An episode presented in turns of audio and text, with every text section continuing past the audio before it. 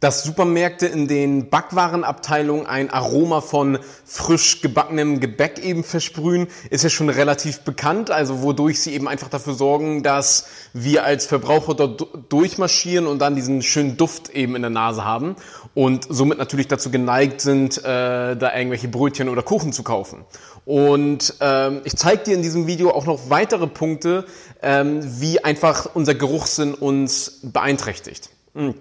Es ist nämlich so, dass natürliche Gerüche sind generell sehr flüchtig. Natürliche Gerüche ähm, äh, verbinden uns und erinnern uns an sehr viele Erfahrungen etc. Und ähm, das macht sich die Industrie nämlich sehr zunutze. Und Sie haben damit ein kleines Problem, weil ja eben die Aromen so flüchtig sind, gerade natürliche Aromen eben, also die Aromen, die natürlich in einem Stoff enthalten sind und sich diese auch sehr schnell zersetzt. Du wirst es auch merken an dem Beispiel von einem Parfum. Wenn du dir ein Parfum aufsprühst oder aufträgst, dann entwickelt sich so ein Parfum und verändert sich eben. Also wenn es frisch aufgesprüht ist und drei Stunden später ist es im Endeffekt ein komplett anderer Duft tatsächlich.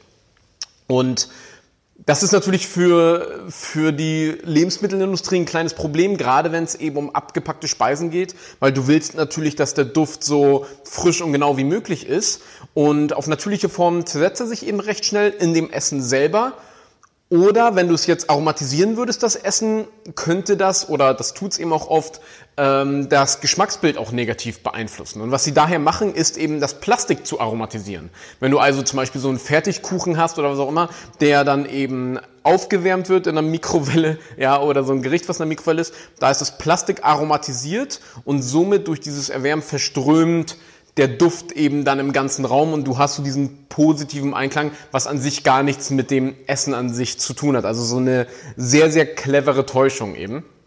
Und ähm, es ist auch einfach faszinierend zu sehen, wie wir uns an gewisse Gerüche und Geschmäcker somit auch ähm, gewöhnen. Also ein schönes Beispiel davon ist immer, wenn jemand oder, oder wenn eine Frau in der Schwangerschaft sehr viel von etwas isst, neigt das Kind immer dazu, das dann auch sehr, sehr viel und gerne ähm, zu essen, weil es einfach quasi als ähm, Baby dann im Bauch der Mutter eben sehr oft diesen Geschmack dann eben mit konsumiert hat, sage ich jetzt einfach mal.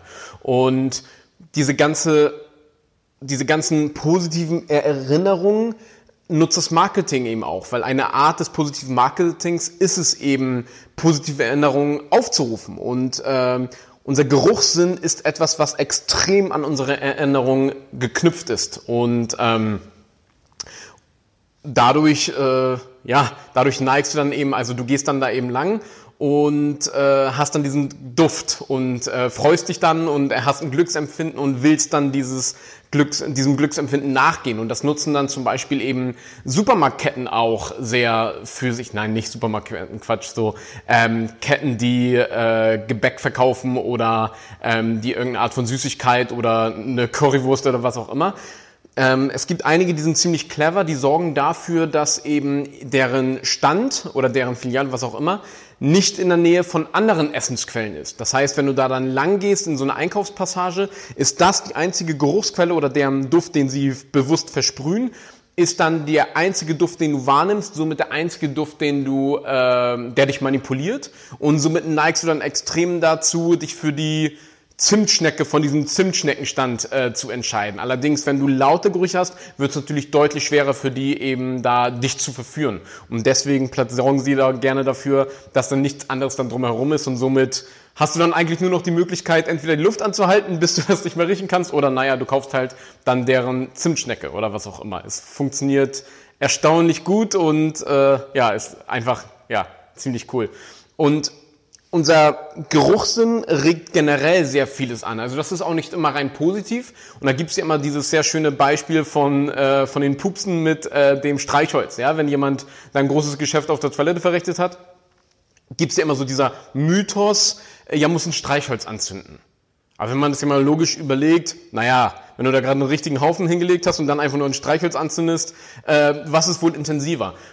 Das Interessante an der ganzen Sache ist, das hat jetzt nichts mit der Intensität des Geruchs an sich zu tun, sondern was der jeweilige Geruch in uns auslöst. Weil wenn wir jetzt ein Streichholz anzünden, das ist der Geruchs, was wir mit, äh, das ist ein Geruch, den wir eben mit Feuer in Verbindung bringen.